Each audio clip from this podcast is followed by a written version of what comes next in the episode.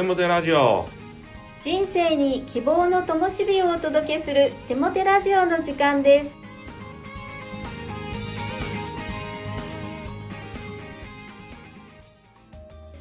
皆さんお元気ですね？パーソナリティのテモテ牧師こと新谷和重と。アシスタントのかなちゃんこと山本かな子です。テモテ先生先月の釣りミニストリーはいかがでしたか？はい。平磯海釣り公園に行ってまいりました、まあ結果から言うと坊主になりました。もうなんか小さい子供さんが持つような5センチぐらいの魚が5匹ほどしか釣れなくて頑張ったんですけども。うお坊さんになったと言わざるを得ないと思います、まあ、それでもキリスト教の牧師を続けております。そうですか、はい、はいクリスマスですね今月は。そうなんですよ、えーまあ、コロナもほぼ収束していると言っていい状態になっていますので今年のクリスマスは多くの人に来ていただきたいなと思っています、えー12月1日にはですね生き生き礼拝クリスマスということで、まシニアの方々をお招きしたクリスマスの時を持つんですけれどもたくさんの方が来てくださるようなんですね。皆さん本当に集まることに飢えているんだなと思いました。楽しい時となることを期待しています。はいそうですね。教会のクリスマスは本当に楽しみです。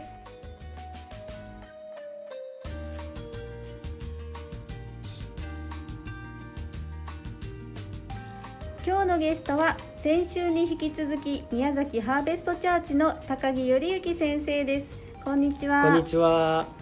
今週はお父さんとの和解についてお話しくださいます、はい、えー皆さんこんにちは。宮崎ハーベストチャーチの高木頼之です。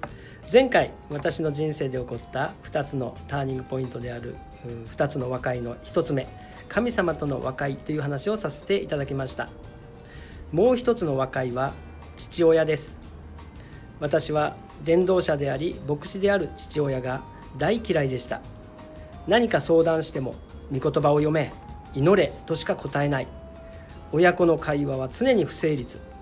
全く会話にならない状態でした。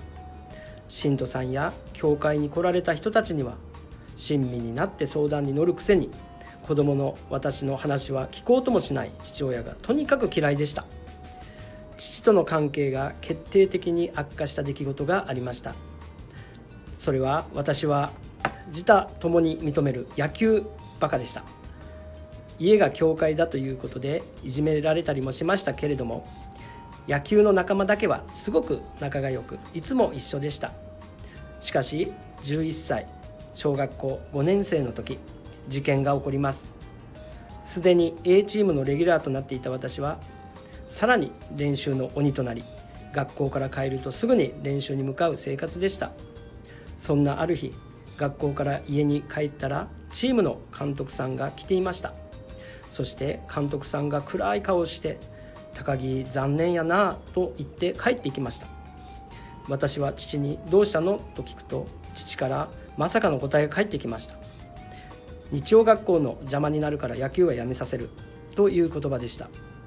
私はショックのあまり3日間部屋に閉じこもった記憶があります。その閉じこもっている時今でもはっきり覚えていますが父親に対して絶対許さない殺してやると殺意を持っていました。それほど私にとって野球とは家や教会親子関係にある辛さを乗り越えさせてくれるものでした。15歳くらいから神様のもとに帰る34歳まで父親とほとんど会話もなく会っても目も合わせず常に怒りだけがありました。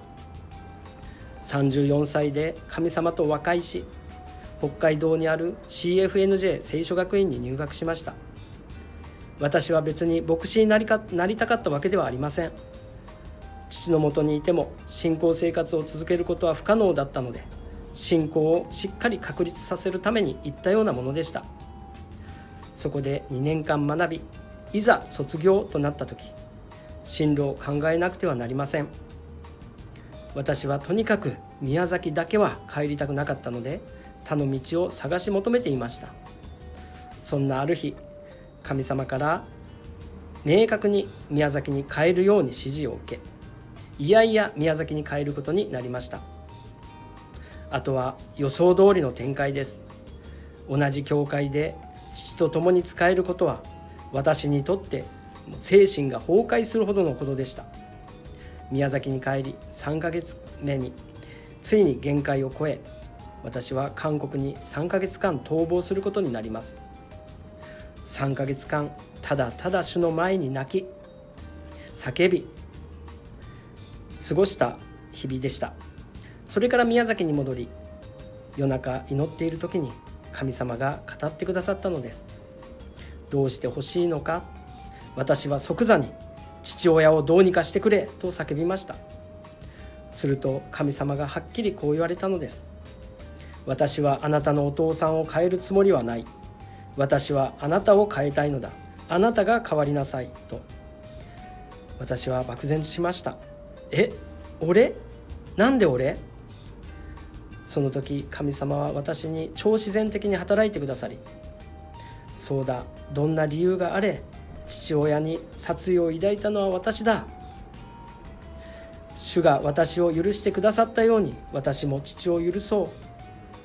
それから数日後目が覚めた瞬間はっきりと父への悪意が全て取り除かれていることに気がつきました。その日私は父のもとに行き悔い改めお互い祈り合いそこに和解が成立したのでした。神様はどんな人間関係でも和解することができるお方です。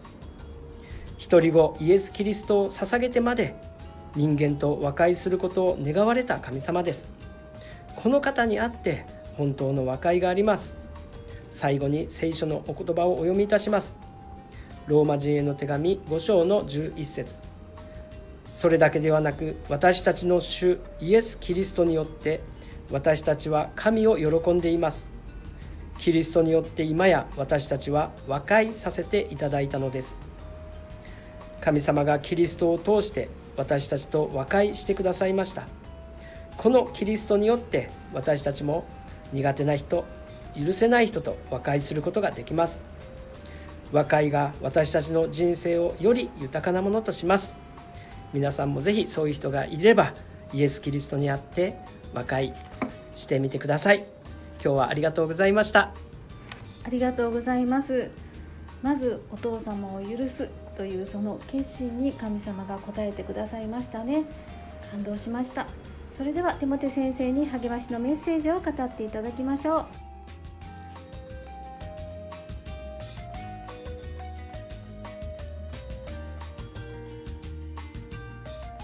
高木先生2週間にわたる体験談のお話ありがとうございました今日の話も本当に感動いたしました。お父さんと和解する。本当にこう大変な葛藤を覚えながら神様の愛神様のお恵みの中でお父さんと和解できたこと。本当に良かったですね。日本には親子関係で葛藤を覚えている多くの人たちがいますから高木先生のこの体験談はそういう人々の励ましとなり力となることだと思います。さて、励ましのメッセージをしてまいります。神は許すことをものすごく重要視しています。それは許すことが私たち人間の幸せに大きく左右することだからです。ここで許すということについて3つのポイントで共に考えていきたいと思います。一つ目は、許すことは自分のためだということです。あの人を許すと自分が損をするではないかと多くの人は考えてしまうことがあると思うんですね。でも逆を考えてみましょう。許さないということでどんな災いが自分に降りかかってくることでしょうか。まず笑顔がなくなりますね。心が苦々しくなります。その許さないという怒りの心が、うつの原因になります。時には不眠症になるでしょう。さらには、人間関係を悪くする大きな原因になると思います。さらに体にも悪い影響があるんじゃないでしょうか。許さない心を握っていると、このように様々な重たい荷物を抱え込むことになります。ですから、許すということを通して、それらの荷物を手放していくことができます。心が軽やかになり、笑顔が取り戻され、体も元気になってまいりますよ。許すことは他でもない自分自身の健康と幸せのためなんです。二つ目は、許すことは意思的な選択だということです。許しは忘れることではなく、あなたの意思で選び取り続けていくということなんです。感情に騙されてはいけません。許せない感情がまだあるのに、許しを選び取るなんて、そんなの偽善者だよ、という人がいますが、でも許さない心を手放すには、許しを意思的に選び取り、口で宣言する以外にないのです。クリスチャンであるならば、神様に向かって、あの人を許します、と祈りにおいて宣言することが大事だと思いますね。そのように、許しは感情でするものではなく、あなたの意思で選び取り、口で宣言していくということなのです。三つ目は、許しは神の性質と調和することです。神の性質を一言で言えば、愛ということができます。そしてその愛の中心的な要素は、許しということではないでしょうか。神の許しは、キリストの十字架の苦しみと死という裏付けで行われます。罪を放置したまま許すということは、無法を認めることになります。しかし神は、私たちの罪を許すために、私たちの罪の身代わりにイエス・キリストを十字架につけ、キリストの死をもって私たちのすべての罪の罪滅ぼしをしてくださいました。神の許しは、キリストの死という罪滅ぼしの裏付けがあって、初めて私たちに与えられます。神はそこまでして私たちを許したいと願われているのです。ですから私たちが誰かを許すことは、神の性質と調和することであり、神が喜ばれることなのです。私たちが意志を持って許しを選び続けていくとき、神の豊かな恵みを受け取ることができるでしょう。聖書の言葉。もしもあなた方が人々の過ちを許すならば、あなた方の天の父もあなた方を許してくださるであろう。もし人が許さないならば、あなた方の父もあなた方の過ちを許してくださらないであろう。マタイによる福音書6章14、15節お祈りします。神よ、まず私があなたによって許されていることを感謝します。ですから私も私に悪を行った人を許すことを選び続けます。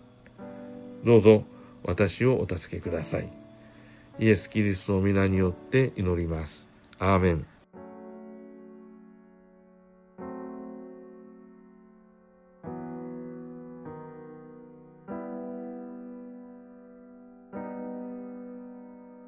今月の賛美は BYS のアルバム「深層グラデーション」より「クリスマストゥルース」ですどうぞ。